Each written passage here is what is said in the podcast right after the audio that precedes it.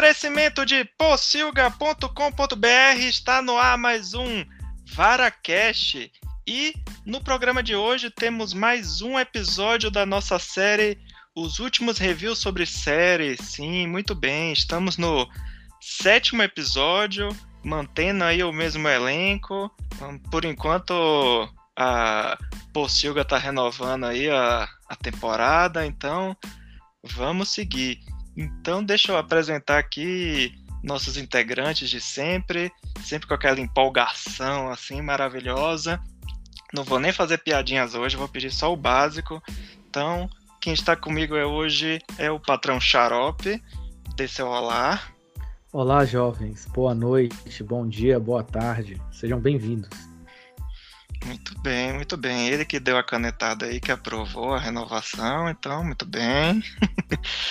Quem também está conosco é ele, viciado em série, que também participou aí da, da nossa pauta de saúde mental de Ferris Bueller, é ele, Carlos Marcos Torres Willow Chico, homem de mil nomes. Dê seu olá. Olá, estamos aqui mais uma vez para falar de mais um de mais séries assistidas nesse período. Estamos juntos. Muito bem. Esse é, é, a pessoa que faz o dever de casa, que daqui a pouco ele vai contar mais sobre isso. É ele que a gente dá as dicas, é o único do grupo que vai lá e assiste tudo. muito bem, muito bem. Quem também está aqui hoje é ela, outra viciada em série, nossa porcolonista Elaine. Dê seu olá. Olá, bom dia, boa tarde, boa noite por enquanto aí, copiando meu podcast favorito.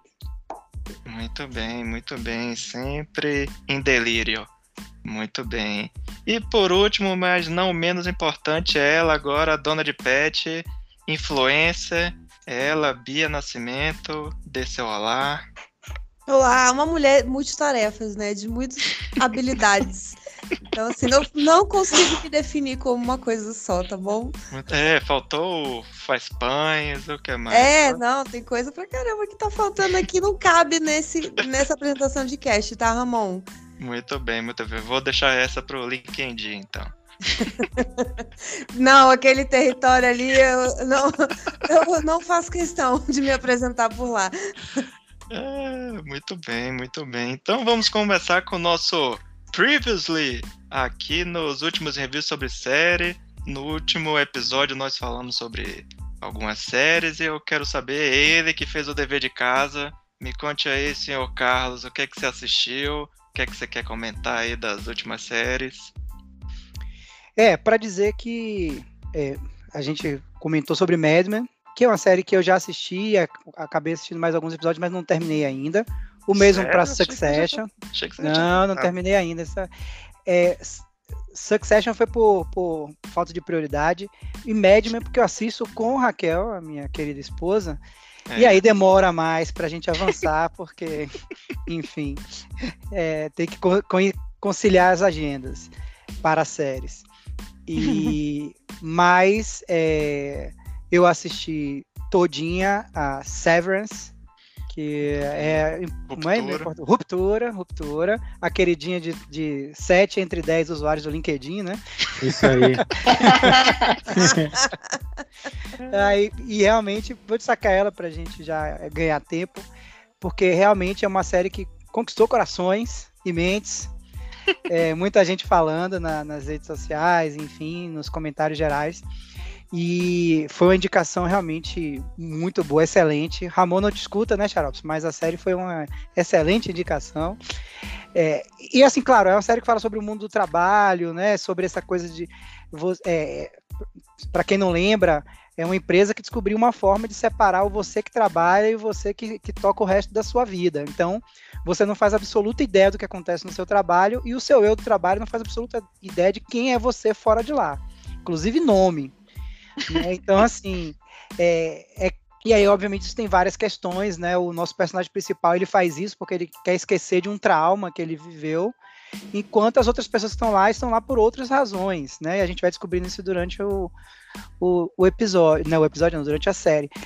Mas eu destaco muito assim é, é, disso do mundo do trabalho. Claro, tem toda aquela questão de a vestir a camisa, de você se engajar na sua, na sua empresa, de você mergulhar de cabeça, e de você ser a pessoa produtiva, e de você ter no trabalho como se fosse a realização de tudo que você faz.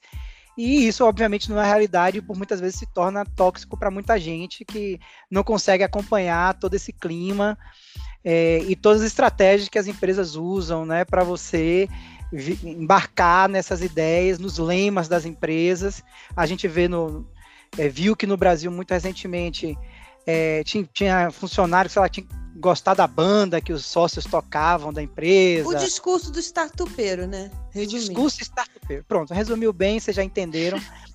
é, mas tem uma, uma. Também tem essa questão mais humana mesmo, de você lidar com as dificuldades da vida, com os problemas da vida, e de lidar com aquilo, né, de você, na verdade, até inclusive aceitar cortar uma parte do que você é, do que você vive, para você sofrer menos, né? É uma parte que é do personagem principal.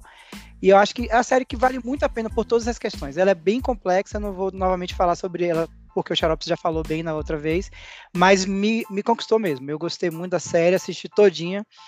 É, espero a segunda temporada chegar. Gente, só uma dúvida: qual é mesmo a plataforma que ela é, tá, essa é, série? É Apple, Apple TV. Ok, Apple TV.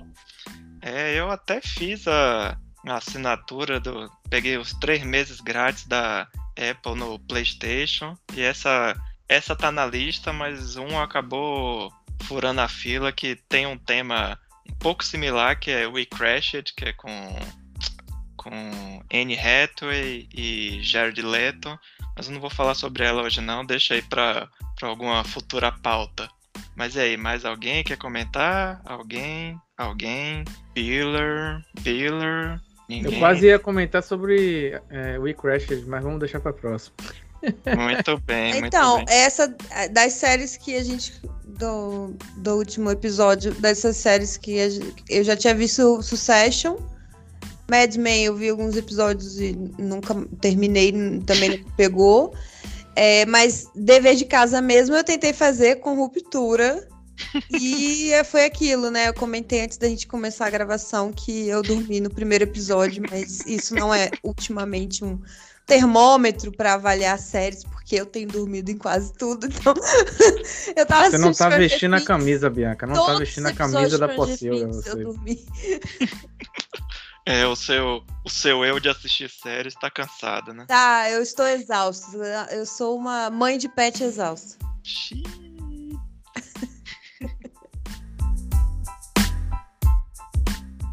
Tum, tum, tum, tum, Varacast!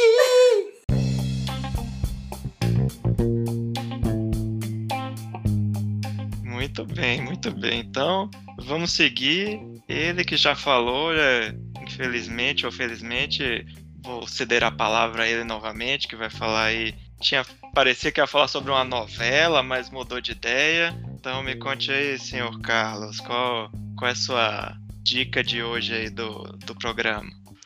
Ah, minha dica de hoje vem da França. Muito é, bem. Está na Netflix. Chama-se As Sete Vidas de Lea. Não é, é... sua chefe, não, né? Não é minha chefe. é, é, mas pelo menos é, se escreve igual, porque é diferente da Leia de Star Wars, que tem o I.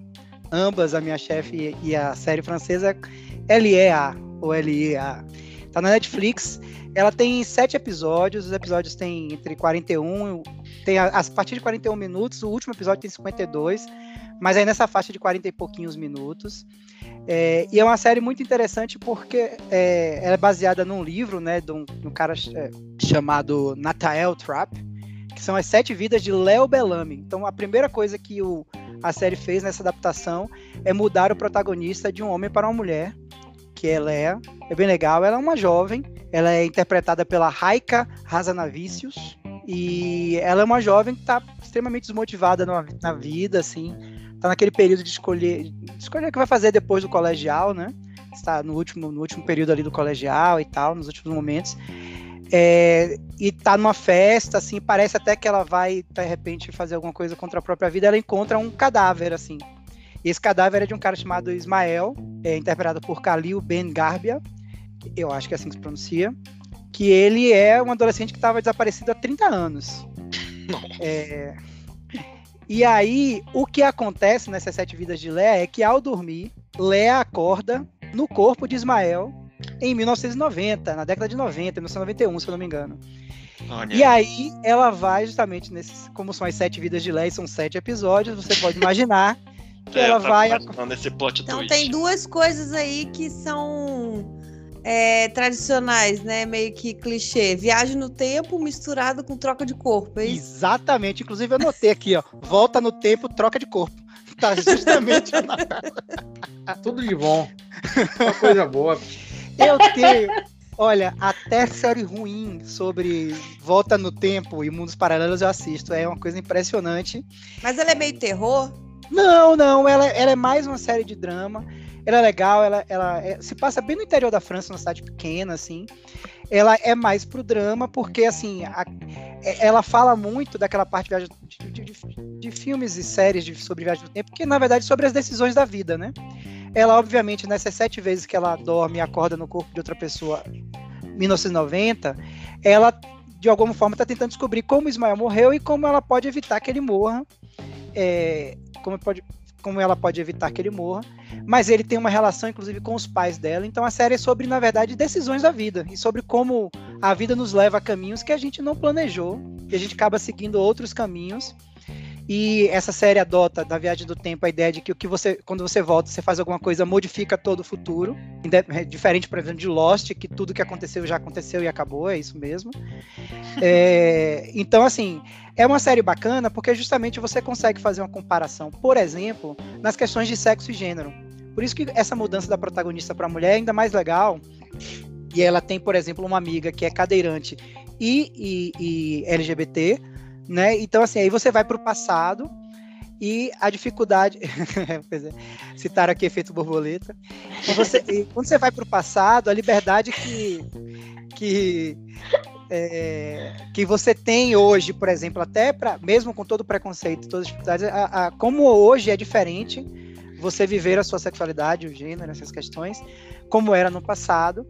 E, e tem toda essa relação também de, de filha com os pais, essa relação, essas diferenças geracionais. E tem também rock and roll pós-grunge. Oh, muito bem. Rock 90. francês. É, é, e aí é, é, enfim, tem me surpreendeu a série, porque por exemplo, eu assisti uma outra da Disney Plus, que é Universos Paralelos, que é uma série também francesa. Mas ela acaba sendo uma série um pouco mais infantil. É, até lida com crianças e adolescentes e tal. Tem coisas do passado e tem realidades paralelas. Mas ela já tem um roteiro assim mais que já adota caminhos mais fáceis e que tem soluções mais fáceis. E já esse de Léa, ela tem um roteiro um pouco mais corajoso, ela tem ela, por exemplo, no final ela poderia tomar uma decisão mais água com açúcar, ela não faz isso. E ela também não fica é, sabe, roubando no caminho, como alguns roteiros fazem, tipo assim, ah, vou resolver isso aqui de uma forma muito fácil aqui. Não faz. Então é uma série bacana, é uma série que tem momentos tocantes. Para quem gosta de viagem no tempo, é, e troca de corpos. é uma série que eu, que eu gostei, que eu achei relevante. É, não é uma série assim que você vai dizer, pô, vai ganhar prêmio, talvez fora da França não, vai ganhar prêmios internacionais, mas ela é muito bem feitinha, bem redondinha, agrada o público, e, e, eu, e eu, indico essa série. Eu falei no início, assim, desse período do último podcast para cá, eu não vi grandes produções, eu não consegui ver séries fora né, as, as, indicadas por vocês, nenhuma série que tenha sido assim estupenda, fenomenal para indicar. Realmente não foi um período tão, tão legal. Tô vendo Stranger Things, tô vendo Obi-Wan Kenobi, né? Obi-Wan Kenobi. Tem coisas interessantes, apesar que o Obi-Wan Kenobi tem coisas de meio recorde, que a gente vai poder falar isso no futuro, não hoje. Olha, spoiler no futuro, aí. não hoje. É, enfim, podemos falar no final sobre algumas séries que me decepcionaram, inclusive é, mas é em outro momento do episódio. Essa é a minha indicação. Quem gosta do tema, de fato, vai gostar e vai ver uma série que faz bem o que se propõe a fazer.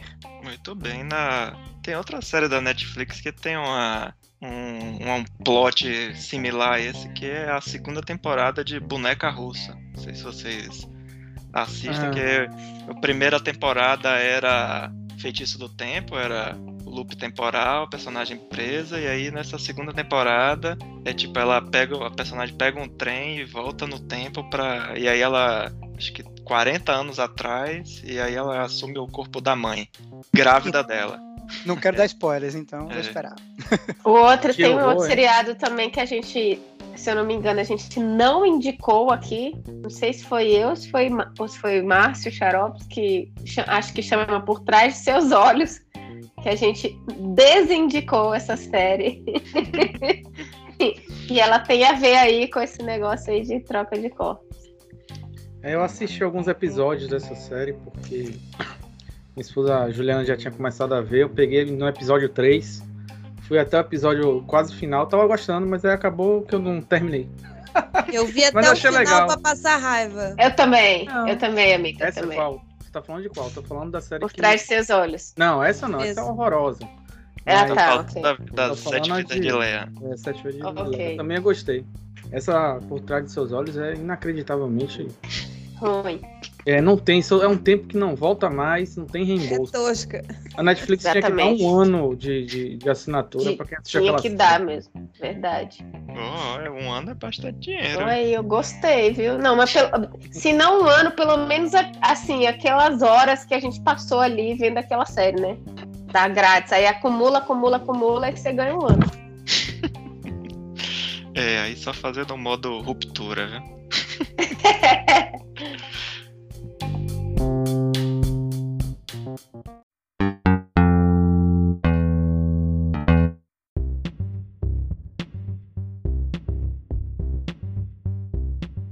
Muito bem, muito bem. Então, vamos seguir agora com a segunda dica. Ele, o patrão Xarops. Me conte aí, Xarops, qual é a sua dica de hoje?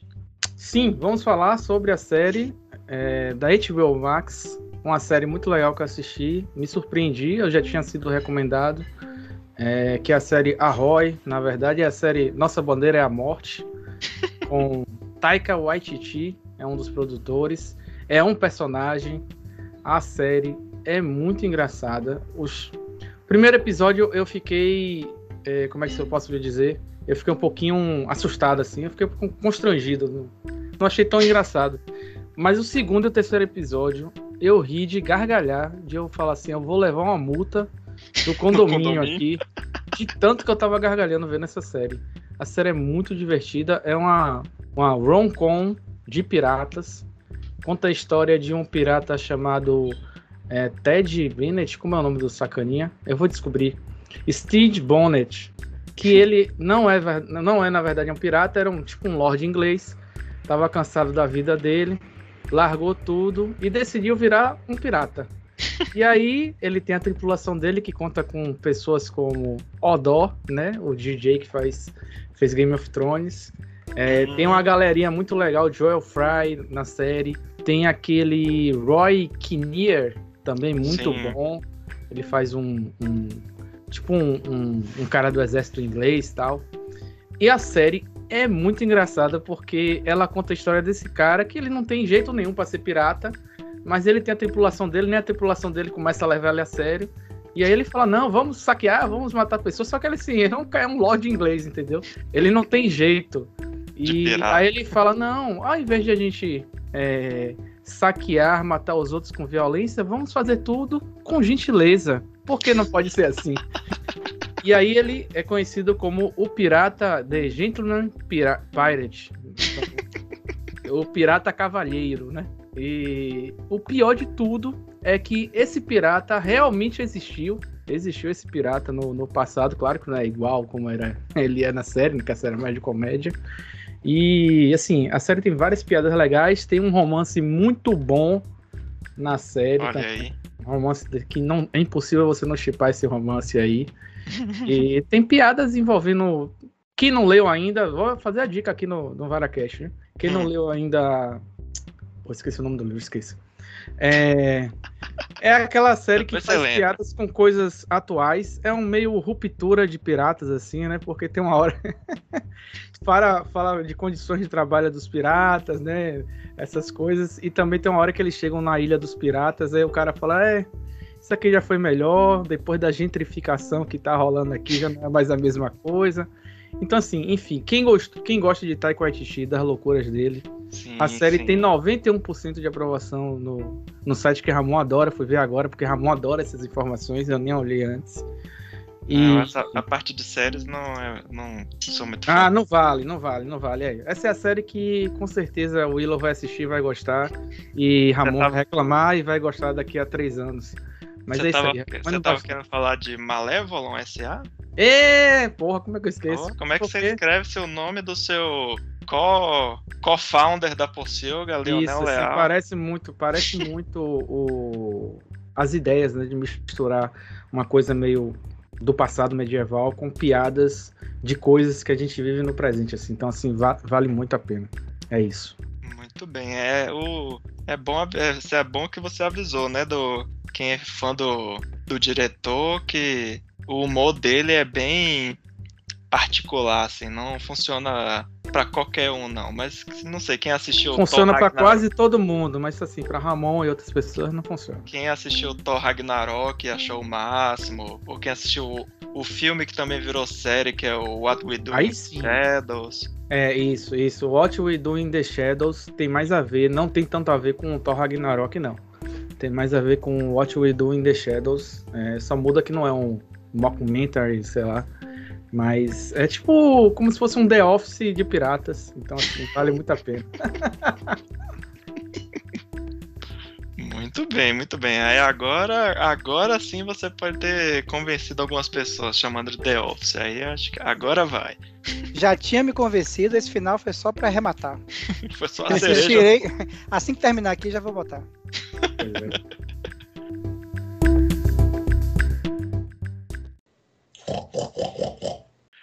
É. Muito bem, muito bem. Então, vamos seguir aqui com nossa próxima dica. Agora chegou a vez dela, Elaine. Me conte aí qual é a sua indicação desse- dessa semana, desse programa. Ai, gente, hoje minha indicação, minha indicação que é uma delícia. Hã? Foi um, pra... Foi um prazer assistir esse seriado é, que é Julia. E é uma série de oito episódios da HBO Max. E ela acompanha a história da Julia Child. Aqueles, quem vai. Quem já, se, quem, quem já ouviu falar em Julia Child, com certeza já assistiu ao filme onde ela é interpretada pela Meryl Streep. É, então, o maior elogio, assim, que eu até estava lendo umas críticas e acho que mais de um site falou isso. É, o maior elogio que você pode fazer nessa série é que a série você esquece da Meryl Streep nesse, nesse olha seriado. Aí, olha aí. Porque Sarah, é, o nome dela é Sarah Lanca- Lancashire. Ela não fica atrás, mas não fica atrás mesmo, assim. Ela é um, é um amor de pessoa mesmo, essa atriz. E eu acho que ela encarna bem, assim. É, bom, eu não conheci, né? Não assisti eu- é, a Julia Child, mas assim, assisti o filme da Meryl Streep e aí depois fui catar lá alguns é, no YouTube, né? é, quem que era Julia Child, e aí ela tem mesmo bastante os trejeitos é, da Sarah Lancashire e da Mary Streep, que realmente que é aquela vozinha assim, ela falava uh! Mas ela falava Charles, né? Vai fazer o quê? Acabei de ver num site aqui que fala, chamou ela de Palmeirinha Americana. De... Palmeirinha, Sim, sim, é bem nessa pegada mesmo. Palmeirinha americana. Pronto, e aí o seriado tem oito episódios só, e, e, e assim, e eu e meu marido a gente assistiu ele semanalmente, porque ele ia saindo semanalmente, né? Sim, na Então- HBO, né, é diferente. é.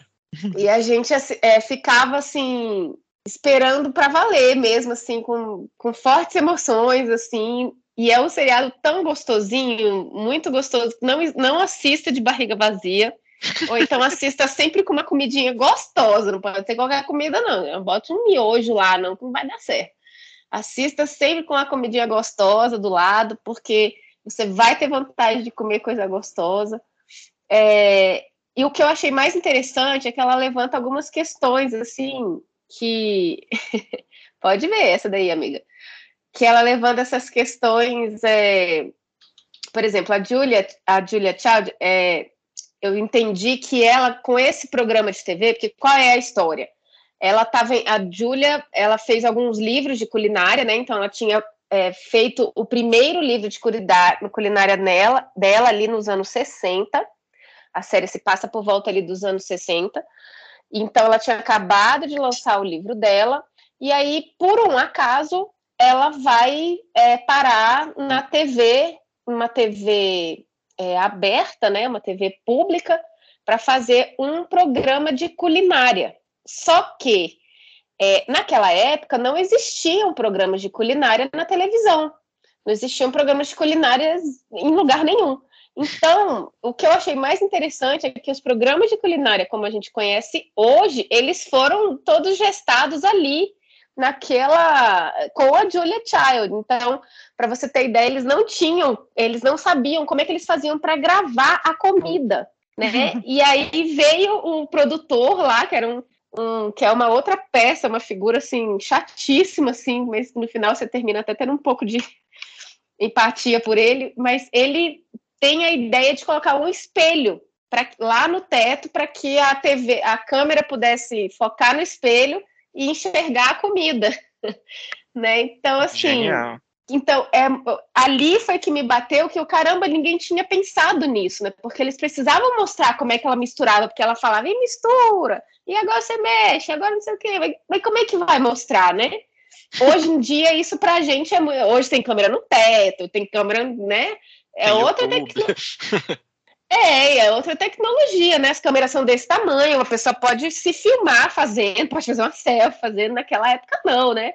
Então, o que eu achei muito bacana foi isso, que é uma é, foi, é uma mulher, termina sendo uma mulher de vanguarda mesmo, e, aí, e ela meio que divide as opiniões na época, porque, por um lado, ela é muito é, ovacionada porque ela tira as mulheres, é, obviamente as donas de casa, é, do, do seu conforto ali e ela meio que dá uma razão para viver ali para aquelas mulheres que não trabalhavam, aquelas mulheres no pós-guerra, né, que estavam ali é, nos anos 60, né? O que, que você ia fazer da vida? Você ia casar, esperar ter um filho, depois você esperava ter mais outro e ficava ali, né? Chegando em casa e é, anotando receita anotando receita, o marido chegava, queria saber o que tinha para comer. Então, assim, por um lado, ela, ela trouxe um pouco de vida a essas mulheres, assim, entediadas, que... É, e ela traz, ela não traz qualquer coisa, ela traz simplesmente a culinária francesa para a mesa americana, né? Então, de uma certa forma, muito, ela influenciou bastante a partir dali o modo como os americanos se, passaram a se alimentar. Então tem um antes de Julia Child, tem um, um pós Julia Child na história americana é, de gastronomia, digamos assim. Técnica, né? Eu tenho exatamente. dela e ela, eu acho que ela, o, o, o, diferencial da Julia é exatamente que ela pega o básico, mas ele, ela dá, ela ensina a técnica do que é básico para você saber fazer uma cozinha, né? Tipo, sei lá, você fazer pelo menos o básico da cozinha da culinária francesa, você mas você, apesar, você não faz do nada, né? Você não é, tirei das vozes da minha cabeça, né? Porque culinária a gente pensa que é muito da intuição, mas e, na um verdade estudo, tem né? muita técnica, né? E aí eu acho que ela abriu portas nesse sentido de ir para a televisão e falar, gente, isso daqui tem técnica, tem um, um procedimento que você precisa fazer para que chegar no resultado X, entendeu? Exatamente. E aí, por outro lado, ela também foi muito criticada, porque, por exemplo, é, ela recebeu uma crítica que ela elevou à décima potência o fato de cozinhar e que ela estava. É, é, disseram para ela que ela estava. Olha, você, você tornou impossível a tarefa de uma mulher cozinhar. Então, o marido agora vai chegar em casa e ele vai esperar que você tenha um um soufflé lá, né? A lá de Julia Child, um, como é que é o nome do, do prato? Do prato cocovan. que o marido vai chegar em casa, vai esperar um cocovan né, ali. E eu acho então, que o pior é que é um, é um contrassenso, porque assim, é meio que né, justamente naquele momento em que a mulher tá, tá querendo entrar no mercado de trabalho, e aí tá começando a surgir Exatamente. aquela indústria alimentícia que tá querendo entubar a galera comer comida pronta. Congelado. É. Tudo isso aí floresceu nessa época aí, na mesma época. Exatamente. Então ela teve esses dois tipos de, de críticas e o seriado, né? Não, não sei se já é acurado mesmo, mas ela ficou muito abalada assim com com essa crítica de que ela estaria talvez realmente até indo contra o movimento feminista mesmo nesse sentido. Porra, a gente está aqui lutando para a emancipação da mulher, tu vem e traz a mulher para a cozinha de novo e ainda aumenta o desafio da mulher. Agora ela não tem que cozinhar uma melete, ela tem que cozinhar um cocovan, ela tem que cozinhar um, um soufflé não sei das quantas, né, uma receita francesa, um tartatã. então... Mas é aquilo, né? A gente ataca é, o alvo errado, né? A culpa não é dela, né? Tipo, exatamente, foi exatamente ela essa. Tem, ela saber fala, é. cozinhar é. não é o problema, ela saber cozinhar bem não é o problema. O problema é tipo os homens não saberem nada e não se não forem colocados nesse lugar desde sempre, né? Exatamente, exatamente. E o mais é, tem uma outra coisa que eu achei muito legal também é porque no seriado ela tem um grupo de amigas que são um grupo de mulheres, inclusive uma, uma é a produtora, que é uma produtora negra, é, que, obviamente, já por ela ser mulher, por ela ser negra, ela não tinha ah, voz nenhuma ali, e por conta da Júlia, ela vai conseguindo né, é, se sobressa ela, ela se sobressai naturalmente, porque é uma mulher extremamente competente, mas por conta da cor dela e por conta do gênero, as pessoas sempre faziam questão de ficar é, deixando ela sem voz, e Julia traz ela, olha, faz essa escuta e fala para os caras fazerem a escuta, porque não adianta só a Julia fazer a escuta, né? Então, esse grupo de amigas dela tem uma sororidade, assim, muito muito comovente mesmo, assim, muito emocionante mesmo. Então, ali elas se unem, e em vários momentos mesmo também é, elas se unem até não, não, é contra, mas assim, para trazer ali a voz, é, a, trazer uma crítica com relação aos homens do seriado, em especial também ao, ao marido da Julia Child, que é, é, um cara super bacana, né? A gente no outro, no filme da Mary Streep, a gente entende que ele é um cara bacana, que ele é um cara mais de vanguarda, que ele é um cara para fentex, mas, como todo macho branco hétero cis, gente, ele, ele infelizmente vai, vai cair ali nas, nas armadilhas do machismo estrutural e tudo. E vem ali as amigas, né? É, não, não a Júlia, mas as amigas fazerem ali um. tirarem o, o macho hétero cis, o bebê, o bebê chorão ali do caminho da Júlia, porque ela precisa realmente brilhar. Então, então tem, eu pelo menos fiz todas essas essas críticas assim, assistindo ao seriado, eu não sei se é essa a visão que quem assistir vai ter, mas eu gostei muito desse viés mesmo de, de poder fazer essa essa crítica e entender que talvez também o, o seriado tenha, assim, querido propositadamente abordar esse viés também aí de um machismo muito estrutural, principalmente porque se passa nos anos 60, é uma mulher, né? E sem contar, gente, a última coisa assim que eu preciso falar é que é que é muito legal, é muito bom, gente, assistam. É, que o programa de culinária, para além de nunca ninguém ter feito, ninguém queria fazer um programa de culinária, porque falava, vai dar errado. Isso não é cultura, né? É, era uma TV pública que falava sobre livros, sobre coisas eruditas, não sei o que você mete lá um programa de culinária e, e aí ninguém queria fazer, ninguém queria apostar, ninguém isso vai dar errado, ninguém vai, não vai ter audiência. E hoje né? em dia isso tem não... canal só disso. Isso não é arte, isso não é, isso não interessa, né? E isso eles tomaram um susto quando eles viram que o seriado fez o maior sucesso, porque o público das donas de casa era um público mega carente. E era a primeira vez, na verdade, que alguém falava com essas mulheres. Né? Ainda tem isso, né? Ela não estava só ensinando a cozinhar, ela estava falando com essas mulheres e tem toda a questão da representatividade. Tinha uma mulher ali, né? E cozinhando, né? Fazendo o que as, as outras estavam lá, coitadas, fazendo também, né? Ensinando aí o, o dia a dia, o, o, básico do, do dia a dia. É o que então... a TV é, é, um, é um. E também a questão de um, ser um programa de culinária É, talvez a, a, galera de TV não tenha pensado, tido essa sacada, mas é a coisa que a TV faz com maestria, tipo, trazer o espectador para dentro dela. Então, o programa de culinária é tipo trazer o espectador para dentro da nossa cozinha, não sei o quê. Então, faz isso muito fácil, qualquer programa de culinária faz isso muito assim organicamente, entende? Então, acho que a sacada de gênio foi essa também. Exatamente. Então, eu, essa daí é a minha recomendação. É, Julia na, está disponível na HBO Max. Assistam. Eu quero dizer também que eu já. Pode falar? Não, pode falar, depois eu complemento. É, eu queria dizer que eu gostei também da indicação. Quero assistir. Já marquei aqui com maisinho também aqui no. no...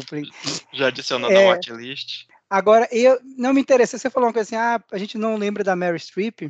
E aí eu queria falar, fazer um comentário, fazer um comentário aqui, que eu provavelmente estou errado. e porque acho que não deve ter acontecido isso, vai acontecer a primeira vez. Toda vez que alguém critica a Mary Streep, provavelmente um panda é morto, engolido por um dragão de Komodo. Mas eu vou dizer o seguinte: eu não gosto muito da atuação da Mary Streep no filme Julie Julie. Eu não gosto muito, cara. Então, assim, ela eu acho a história. Uns, ela faz uns. Uh, é porque ela uh, fica. É, então, é, eu não sei qual é o limite de. Pô, eu, ela tá imitando a tal da mulher que tinha uma vozinha, parece chatinha mesmo, né? Nos vídeos do YouTube tem essa voz chatinha. Eu, eu tô, pra mim tá naquele limite, assim, se eu não sei se ela tá fazendo uma caricatura, se ela tá imitando ou se ela fez de um jeito próprio, assim, pra, a mim incomodou. Eu não consigo me incomodava quando ela fazia esses. Uh, eu me demais, lembro né? mais da Amy Adams nesse filme do que da própria Mary Streep. Exatamente. É porque o filme, a, é, a protagonista é a personagem da, da Amy Adams, que ela tá, acho que é em 2002. É, no filme é fica... é Julie e é. Julia, né? É tipo, é, eu não vou lembrar dos detalhes, talvez a Elaine aí que assistiu a série e talvez lembre mais do filme, não sei se ela chegou a pesquisar ou assistiu novamente para relembrar, mas é tipo a, a mulher redescobre né, a questão da culinária através da, da Julie, aí fica alternando entre as duas e acaba que o filme deixa a história da, da personagem da Amy Adams mais importante, entre aspas, do que a história da Meryl Streep. Aí, talvez justamente por isso que a série seja mais interessante, porque parece que a história dela é bem mais interessante do que da mulher atual, né, digamos assim. Justamente é, pela importância, coisas do tipo, do que ficar fazendo esse paralelo com a atualidade sem acrescentar muita coisa. É, porque e... a história da Julia Child é bem mais importante, realmente. A Amy Adams, se eu não me engano, ela se propõe a fazer, acho que uma receita por ela dia. Ela se desafia, né? É um desafia. blog, ela tem um blog Isso, que ela vai fazer é. uma receita por dia até terminar o livro dela de receitas. Esse é. tipo, então, tipo de, vamos classificar então essa série aqui para encerrar os comentários da Elaine. essa é a série, né, Elaine, daquela categoria assistir tomando vinho, não é isso? Menina, tomando vinho e comendo uma, alguma coisa muito gostosa, viu? Um cocovã. Não assista com fome, né? Cocovã. Não assista com fome a série, né? Não assista com fome. E acho que você podia também fazer um paralelo com a própria sua indicação anterior, né? Mad Men. Acho que tem tudo a ver, né? O momento tem, e tal. Tem tudo a ver, exatamente. De, de dessa, esse lance das mulheres da, dos, dos anos 60 me incomodou muito mesmo. Eu acho que é, o objetivo é incomodar mesmo, porque assim como em Mad Men, nos anos né, o, no Julia, eles simplesmente se recusam a ouvir as mulheres. Eu não sei se vocês lembram, mas em Mad Men, se eu não me engano, na primeira temporada, nos primeiros episódios da primeira temporada, a Peg Olsen, ela dá uma ideia e aí um dos redatores de publicidade, que eu não vou lembrar qual que era, ele fala, ele olha para ela, olha para o amigo e como se ela não estivesse lá, ele fala: "Nossa, parece parece um cachorro falante". Uhum. Porque ela dá uma ideia e ele, eles ficam super surpresos de que uma mulher consiga concatenar uma ideia e ainda mais uma ideia ótima. Então, esse também é o sentimento lá em Júlia, com as mulheres do elenco, assim, a Júlia, a, a, produtora, as amigas da Júlia também. Então, assim, como se as mulheres não fossem capazes de fazer porra nenhuma, né? Sim, sim. Aí só para fechar, antes de passar para próxima dica, esse negócio que você falou da do como assim ninguém pensou em fazer, né, um programa de culinária. Eu lembrei do filme O Âncora 2, que se passa tipo, no início do, dos anos 80, se eu não me engano. E aí o, os caras resolvem fazer, criar um canal de notícias que é 24 horas só com notícias. E aí todo mundo também fica. Que ideia idiota, velho. Quem é que vai querer ficar assistindo notícia 24 horas por dia? Quem é o imbecil que vai fazer isso? E o negócio vira um sucesso. Ele, o personagem lá do Will Ferrell, ele inventa de fazer, tipo, perseguição ao vivo, tipo, a polícia tá, tá correndo atrás aqui de um de um carro em movimento, vamos passar aqui uma hora assistindo isso e o negócio bomba de audiência de madrugada, sacou? é bem por aí. Pode falar, jovem. É porque eu não poderia deixar a oportunidade, é que tem três baianos aqui, de dizer que a Julia Child é a Líbia Portela norte-americana. Eu acho que É, com certeza. claro. Essa piada baiana com a nossa mais antiga é, apresentadora de programa de culinária da Bahia, Elíbia Portela. Grande Olivia É, Portela. muito Minha bem. mãe tomou um curso com a Olivia Portela. Olha aí. Olha aí, Dona Dilma, né? Muito Dona bem, muito Dilma. Isso. Aqui não sofreu golpe. Muito bem, muito bem.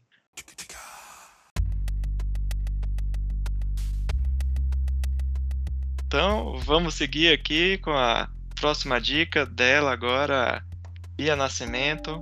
Conte pra gente aí o que é que você apresenta para aqui no programa hoje.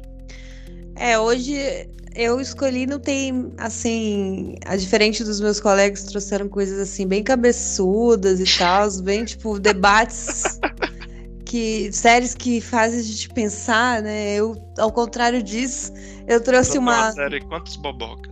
É, é uma boboca novelão, assim mesmo.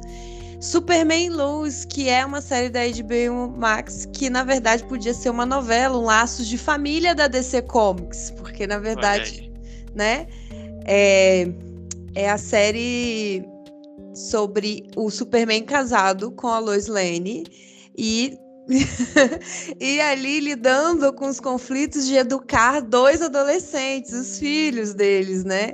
O Jonathan e o Jordan. E, e é assim, eu, eu, eu, eu gos- gostei bastante da série por ela, não, ela ser meio descompromissada com isso, assim, se- ser. é, diz que ela é um spin-off de Supergirl, eu não assisti Supergirl, então tá nesse universo aí de Arrow, Supergirl e tal. Mas eu acho que ela, é, é- é- ela me, me cativou, porque dessas séries da DC, eu nunca curti nenhuma, assim, porque eu achei, achava assim, muito, muito adolescente. The Flash, aquela da Netflix lá que. Acho que estava na Netflix e agora foi pra HBO. é, do Flash, que é, é- Eu acho que tem uma pegada assim. Legends of Tomorrow, É, essa galera. Arrow, essas séries assim. Sim, eu acho que tem uma pegada muito adolescente, não me, não me atrai, assim. E ao contrário, o Superman e Luz, assim, né? Eles já estão ali na meia idade, cuidando dos filhos, então tem toda essa coisa, né? Já mais madura das discussões. Eu acho, a, a- a- eu acho particularmente que é, a série, só para contextualizar, a série tem dois, duas temporadas, a segunda tá em andamento. A, a primeira temporada saiu no ano passado e tá bem recente ainda, então é, o que eu acho genial assim da série é que eles conseguiram montar um elenco que tem uma química muito bacana. Então você, eles convencem mesmo como um casal, eles convencem como uma família, eles convencem como filhos de Superman e de Luz. Então, é, e aí você fica entretido como se fosse uma novelinha mesmo, assim, sabe? Tipo, ai meu Deus, o que, que vai acontecer? Ai meu Deus, esse se, se importa com os personagens, né? Então, eu acho, achei interessante, assim. E agora nessa segunda temporada tá até um pouco mais emocionante em si, porque a primeira meio que se passa ali, né? é, explicando como é que tá a vida do casal e deles, como eles se mudam lá pra fazenda, para eles voltam pra Smallville, né? A cidade Uhum. pequena.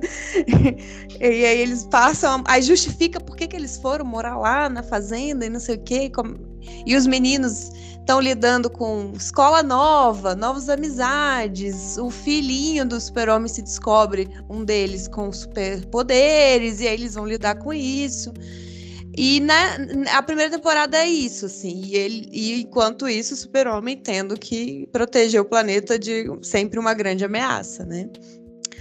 E o, o, a segunda temporada, que é a que tá rolando agora e não acabou ainda, e eu tô gostando mais, até porque eu acho que tá mais emocionante, que eles estão mostrando o. É... Ai, gente. É o bizarro, o mundo bizarro. É o Superman bizarro. Hum, sim, então eles, sim. eles adentraram nesse, nesse, nessa história do Superman, que é o, o, o Superman bizarro, né? E aí eles trouxeram para dentro dessa série. Eu achei que encaixou bem na, na dinâmica ali. E, e aí a gente ainda não sabe o desfecho, mas eu achei que tá melhor até do que a primeira temporada. Eu tô gostando.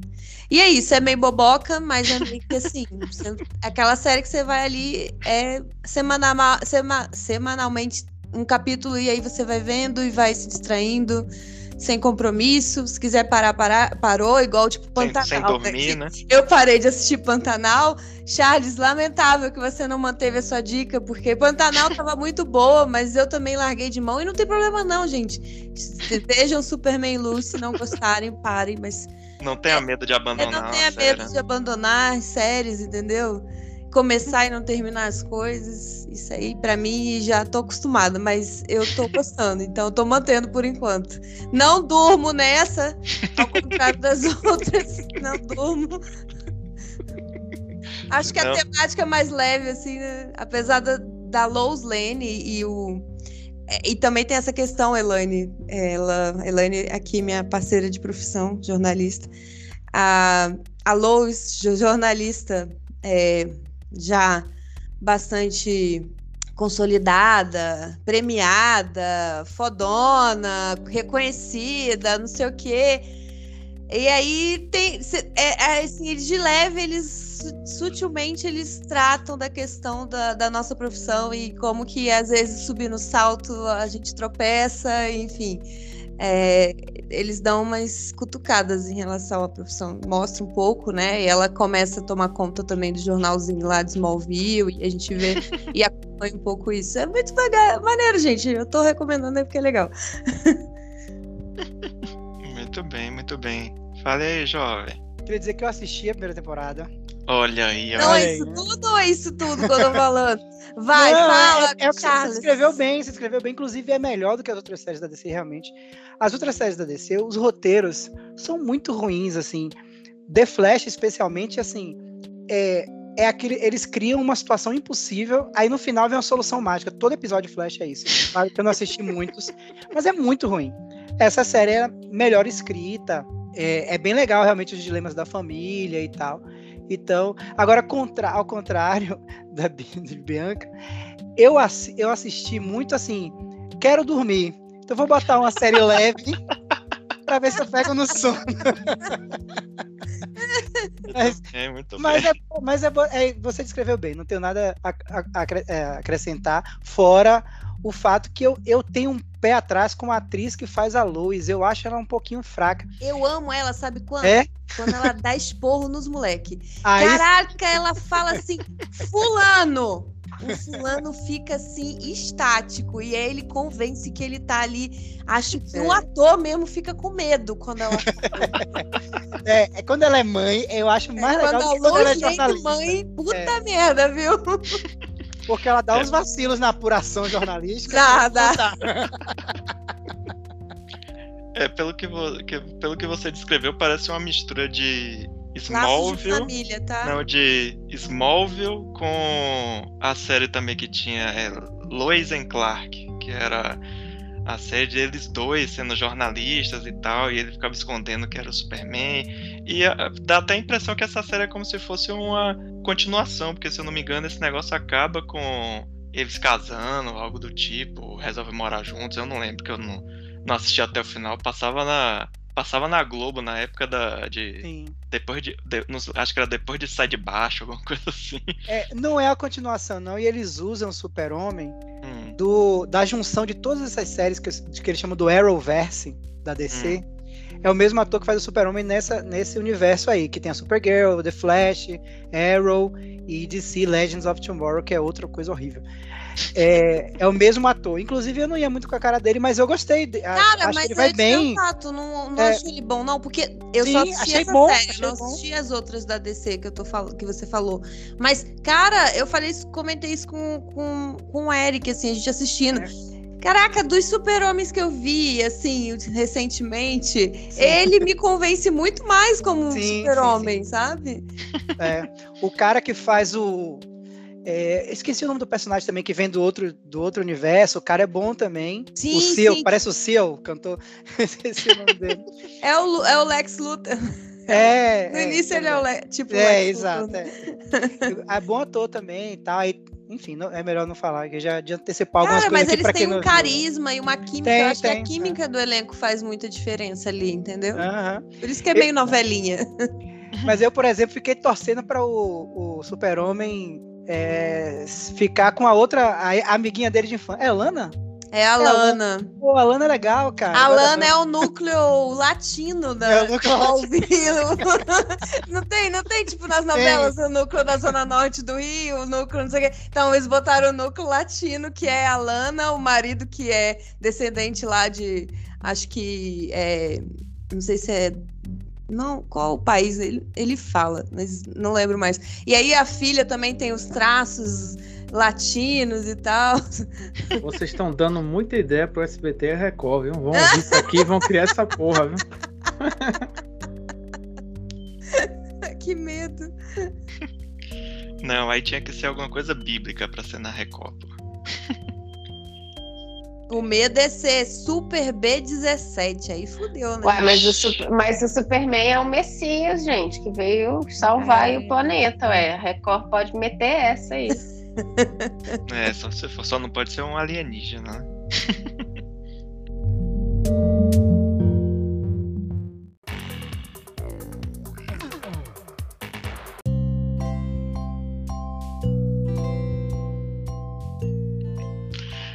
Ai, ai, muito bem, muito bem. Então, vamos seguir agora a última dica, que é a minha. Eu vou indicar uma série do Star Plus, que nos Estados Unidos é do Hulu, mas aqui no Brasil vem aí nesse golpe da Disney que fez um, um stream de criança e outro de adulto. Esse de adulto é o Star Plus, e é uma série chamada Dollface, que é uma expressão que a, na série eles traduziram como. Não o título da série, mas quando um dos personagens chama alguém de Dollface, eles traduziram como boneca, que é a história de uma mulher chamada Jules, que é interpretada por Cat Dennis, que vocês devem conhecer do de WandaVision, do filme do Thor. Ela já fez seriado chamado Two Broke Girls. E ela vive essa personagem que tem uns vinte e tantos anos, quase 30. E ela acabou de. O namorado acabou de acabar o relacionamento com ela. E aí ela precisa voltar a se reconectar com as amigas antigas do, da faculdade, porque durante o relacionamento ela não se socializava com ninguém. E aí a série fala sobre isso, dessa ela se reconectando com outras mulheres. Inclusive ela trabalha, ela é web designer, trabalha numa empresa que também só tem mulheres e no trabalho ela também não tem amigas, não tem nada. Então a série fala um pouco sobre isso, do, da sororidade, coisas do tipo, de você se reconectar, a importância dos amigos, que às vezes o amigo é mais importante do que família, do que namorado e coisas do tipo. E aí tem uns toques de um pouco de surrealismo que assim que o namorado acaba com, com ela, deixa ela num ponto de ônibus e aí para o ônibus e quem tá dirigindo o ônibus é uma mulher com a cabeça de gato que tem a piada no- na série que eles tinham um gato e um cachorro. E aí ela fica com. Ela, apesar dela não gostar, ela fica com a gata e o cara fica com o cachorro. Então o gato funciona aí como uma piada desse. A única pessoa que ficou na vida dela é, é esse gato. E o nome E do aí eu- gato é Tartaruga, né? Turtles. É, Turtles. Mas é uma mulher, né? É bom deixar frisar isso. Aí quando o ônibus para, são, aí tem esse toque assim de coisas surreais. É tipo, dentro do ônibus só tem justamente outras mulheres na mesma situação que ela, que acabaram o relacionamento. Então, tipo, lá chorando, ai meu Deus, e agora? O que é que eu faço da vida? Tá no ônibus, não sabe pra onde é que vai. Aí o ônibus, tipo, para no, num ponto e salta uma das mulheres, assim, vê um cara e aí é uma piada com. Como se fosse um rebound, né? Tipo, tá.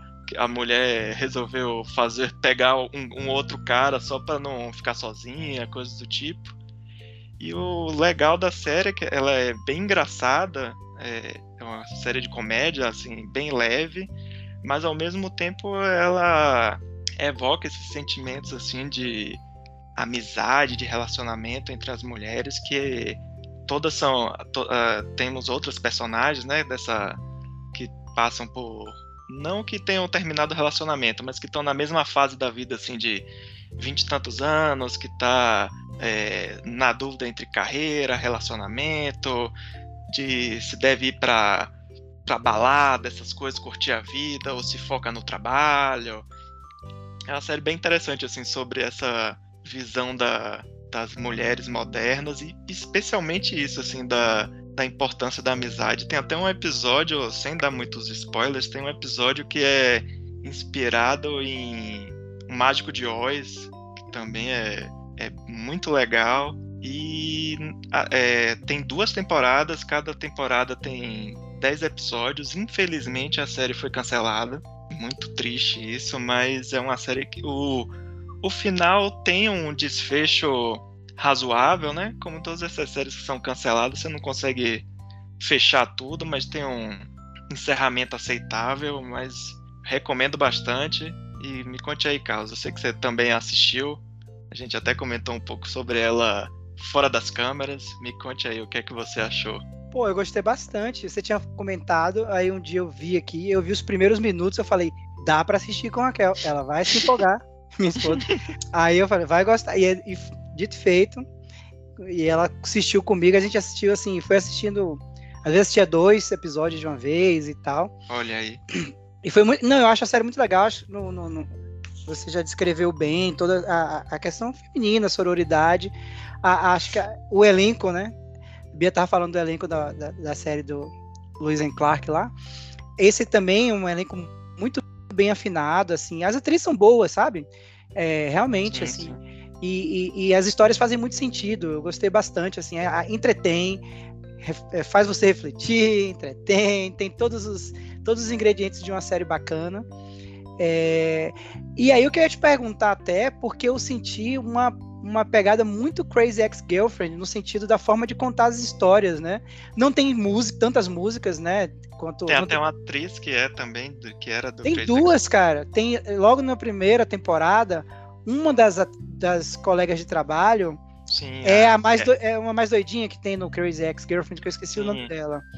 É, mais a que é mais oretinha, mais azuadinha. E tem a outra que tá na série inteira, que é a estagiária de Crazy Ex-Girlfriend, que tá aí nessa.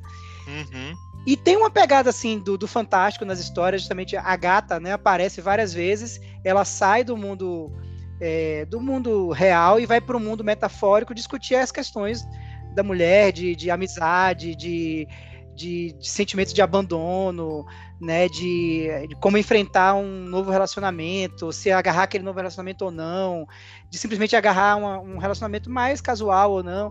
Então é, é, bem, é bem interessante como eles levam para esse mundo metafórico. Aparece essa, essa mulher com a cabeça de gato, e aí ela vai para várias metáforas. Tem uma de redes sociais que é muito boa sobre ela sem querer curte, pode antecipar aqui, mas ela sem querer curte um post da nova ficante do, do ex-namorado dela.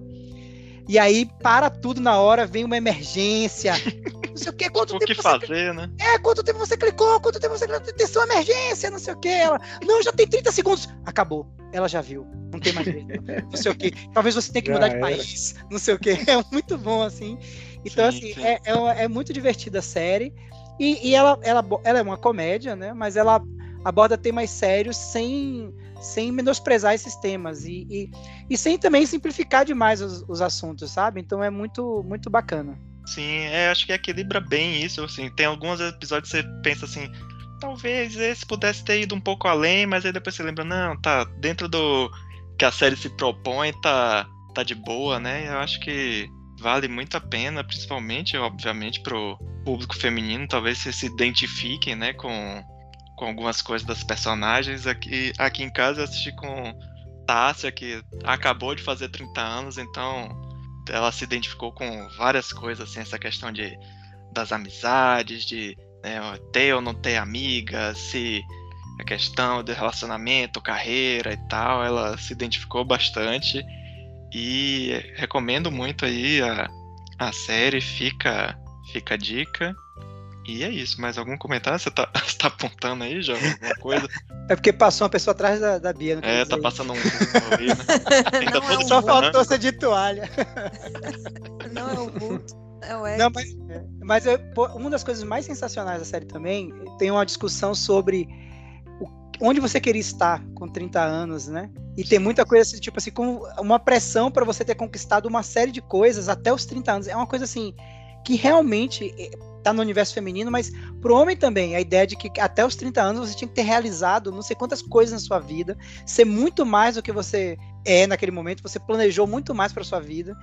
E aí, é, enfim, é muito bacana a série, vale a pena assistir também, amor. Boa recomendação. Sim, rola várias DR entre elas, né? Porque, obviamente, os homens que re, re, reprimem as emoções, as mulheres não, né? Pelo contrário, estão sempre querendo, tipo, por que, que você escondeu isso de mim? Não sei o quê. Você só só voltou aqui, queria ser minha amiga porque você queria se aproveitar de não sei o quê. Rolam várias DRs, é, é bem interessante. Fica a dica aí. Muito boa a dica.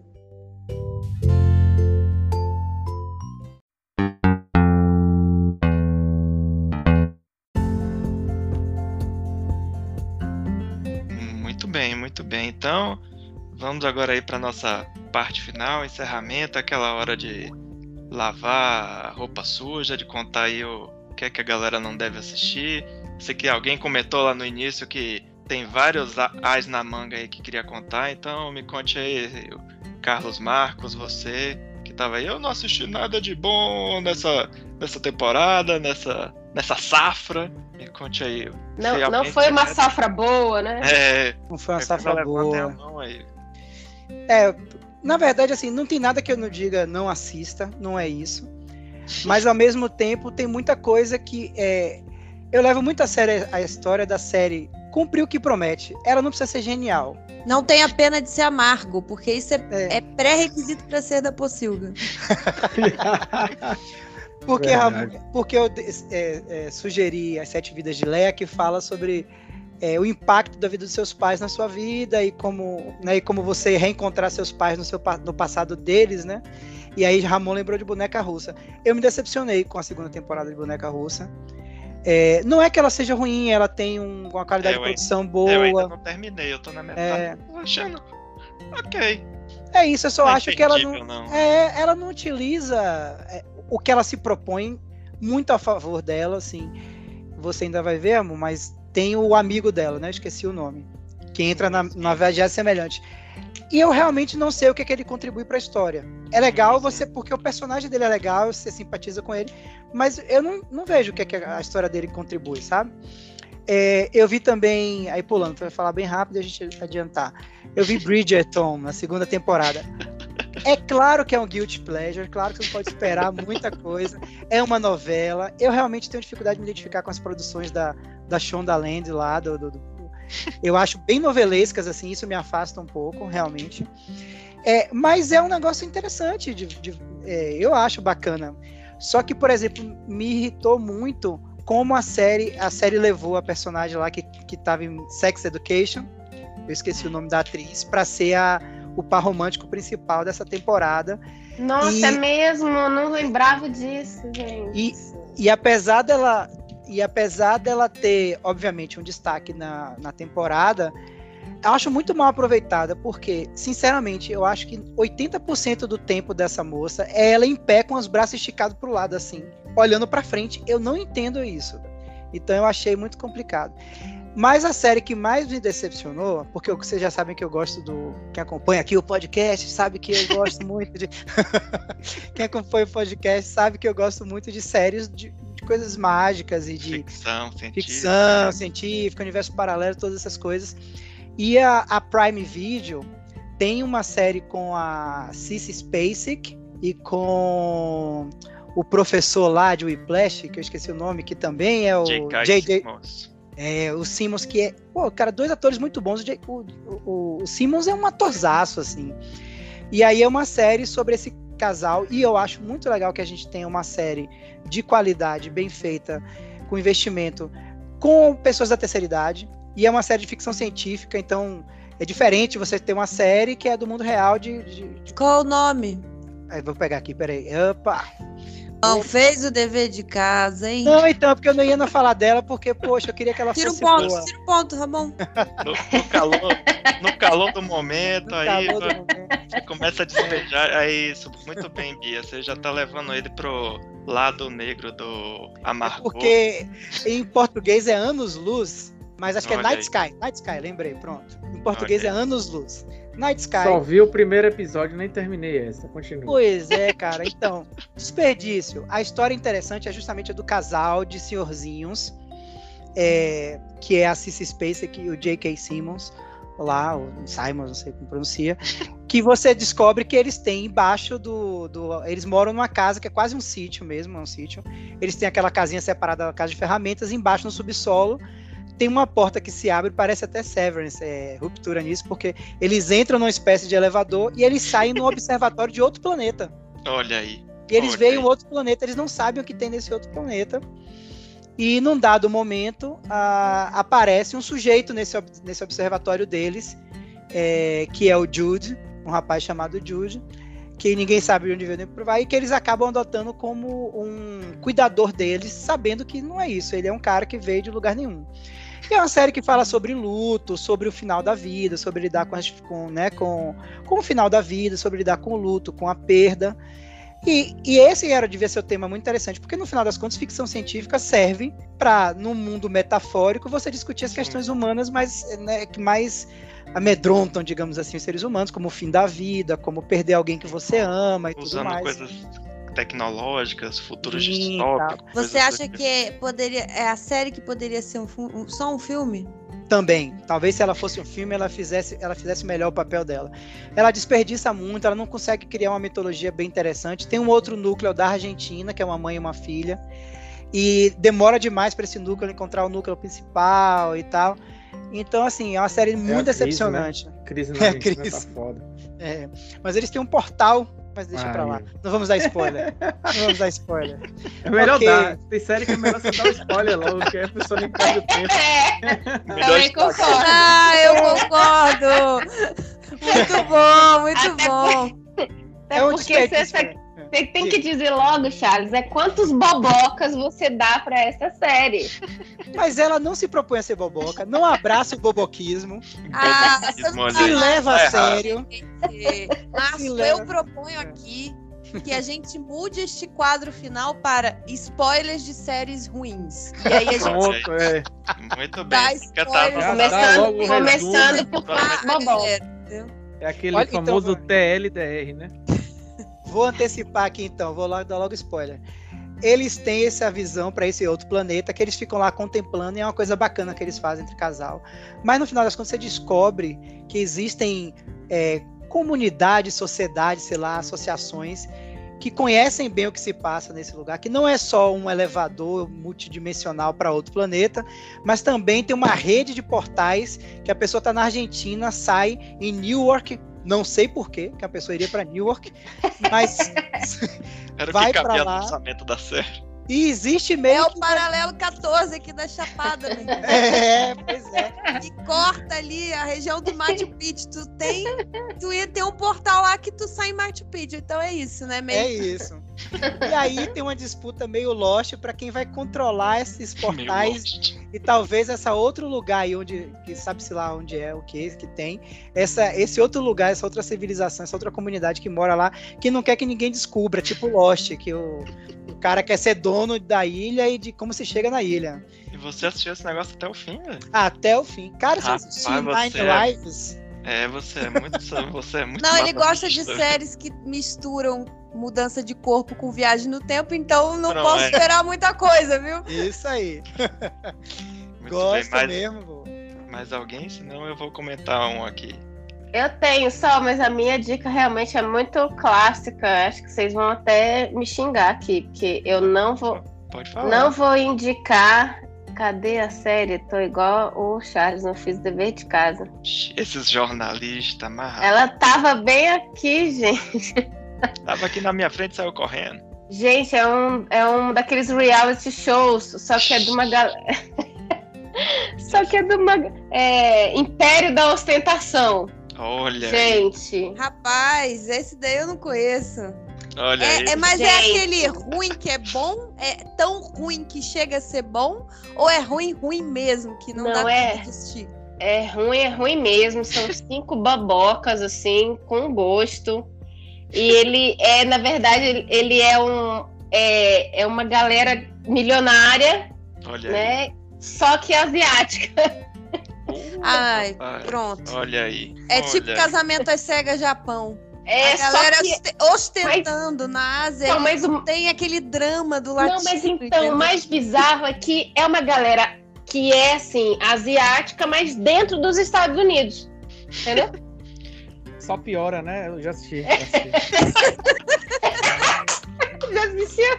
Então, eu não Ah, recomendo mas, Império da Xarope. Ostentação. Por favor, não. É o Tá que? Netflix? Isso? Netflix. A gente vai ter que fazer um Varacast só de reality show. Ah, da eu Netflix. topo. Já falei, eu Pode topo. fazer. Só de Já. The Circle, é, o lá do iate lá, Mediterrâneo. Casamento às cegas. Casamento o- às cegas. Brincando Só coisa com boa. fogo, esses aí são É, Ó, ótimos. dá pra fazer um só de reality show, só de venda de imóveis. Olha aí. É Ah, eu tava assistindo. Eu tava assistindo um ótimo. Venda de imóveis na França, gente, adorei. Que é familiar, né? Uma Mas eu família. fico Imóveis pulando a luxuosos. parte. Eu, eu pulo a parte que eles ficam lá fazendo o, o- a propaganda dos escritórios de não sei o que, que eles ficam lá conversando entre eles no escritório de.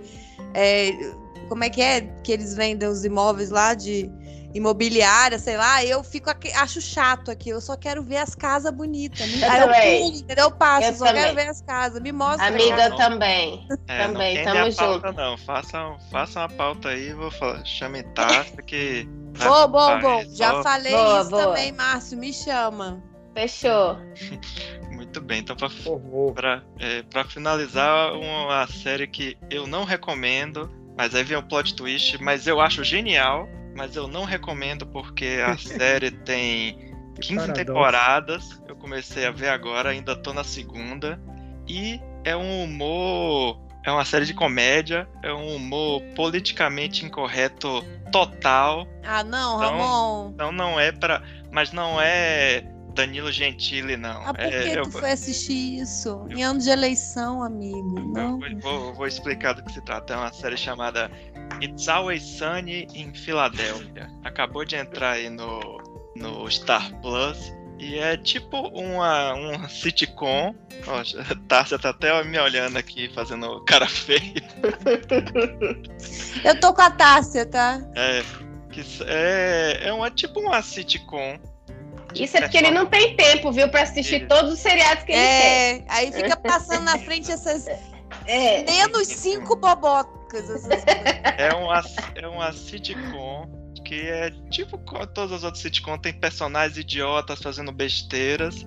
A diferença é que eles fazem besteiras e ao contrário das maioria das séries que você se apega aos personagens, você fica, oh, ele é um babaca machista, mas ele é tão legal, eu gosto dele.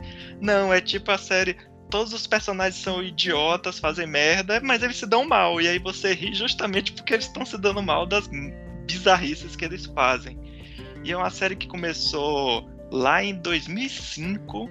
Então é uma série que é- eu ainda não cheguei né, nas temporadas mais atuais, mas é uma série que ela tá justamente lidando com essa questão do das pessoas mudando para o politicamente correto, de se tocando que não pode falar determinadas coisas, fazer determinadas coisas, mas está no momento de transição. Então, tipo assim, o primeiro episódio. E a premissa da série é que são três amigos que são donos de um bar. E a irmã de um deles é garçonete nesse bar.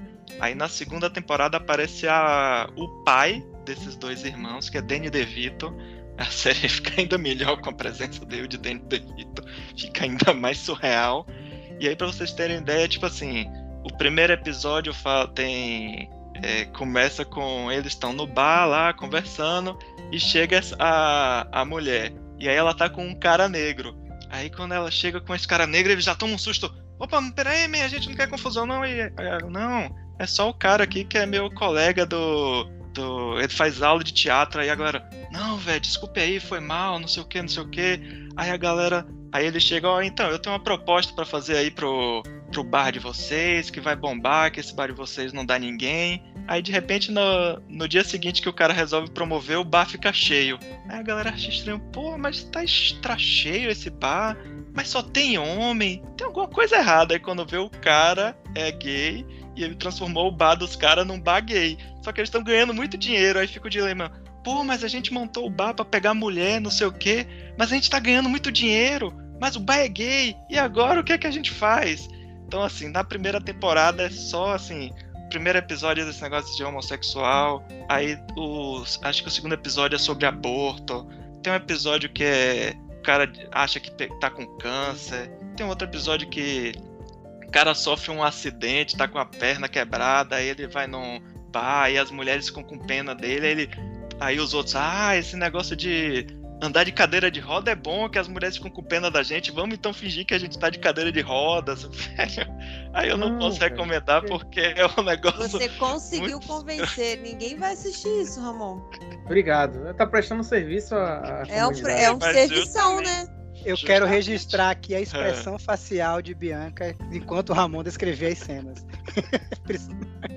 Excelentes. De, de, de rejeição total e absoluta. Isso, aí por isso que eu não recomendo, porque. Como é que é o nome mesmo, gente? It's Always Sunny em Filadélfia.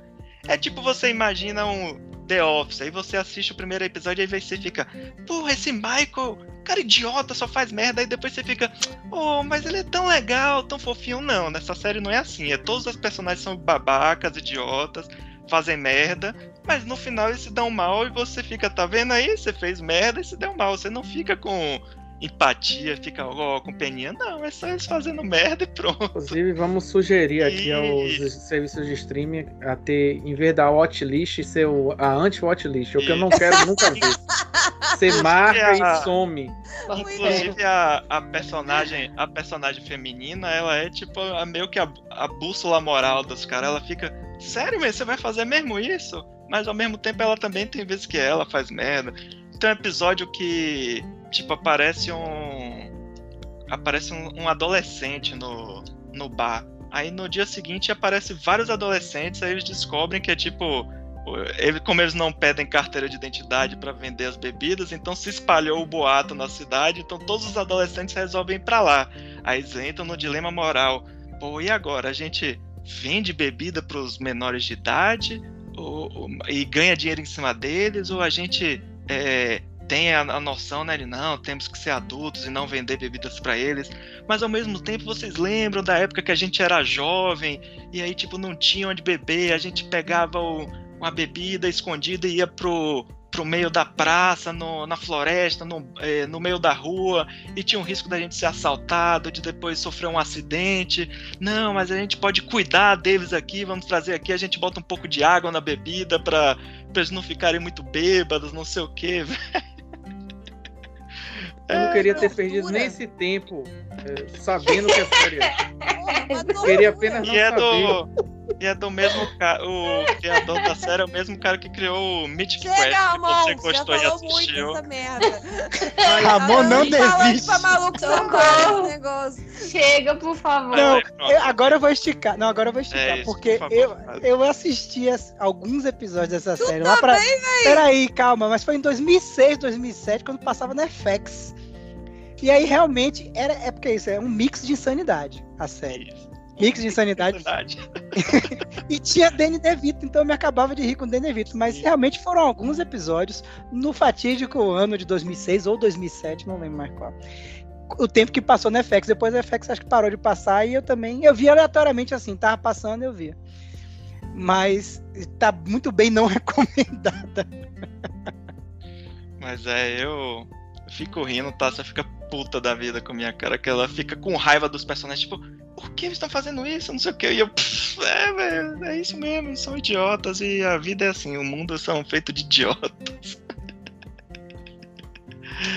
é, mas não, não confunda com Danilo Gentili, esses caras que ficam, ah, que falando, sei lá, mal de gente gorda, de não sei o que, dessas piadas de gente babaca, não. Eu, os caras, é pelo menos o, a série é sobre isso. É as pessoas assumindo as merdas, as consequências e se fodendo por causa disso. Não é tipo querendo passar pano e fingir superioridade, não. São as pessoas sendo burras, idiotas e sofrendo as consequências disso.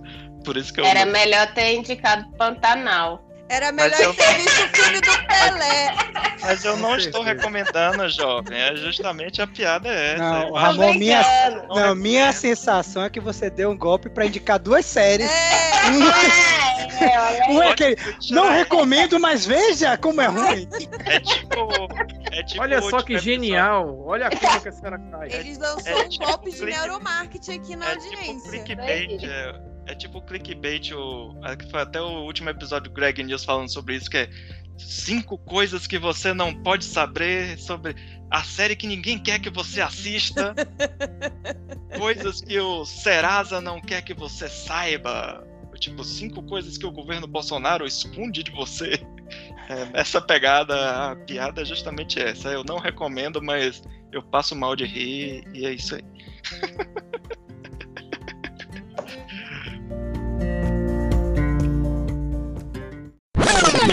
Muito bem, muito bem. Depois desse plot twist, claro, eu não podia perder de fazer esse plot twist.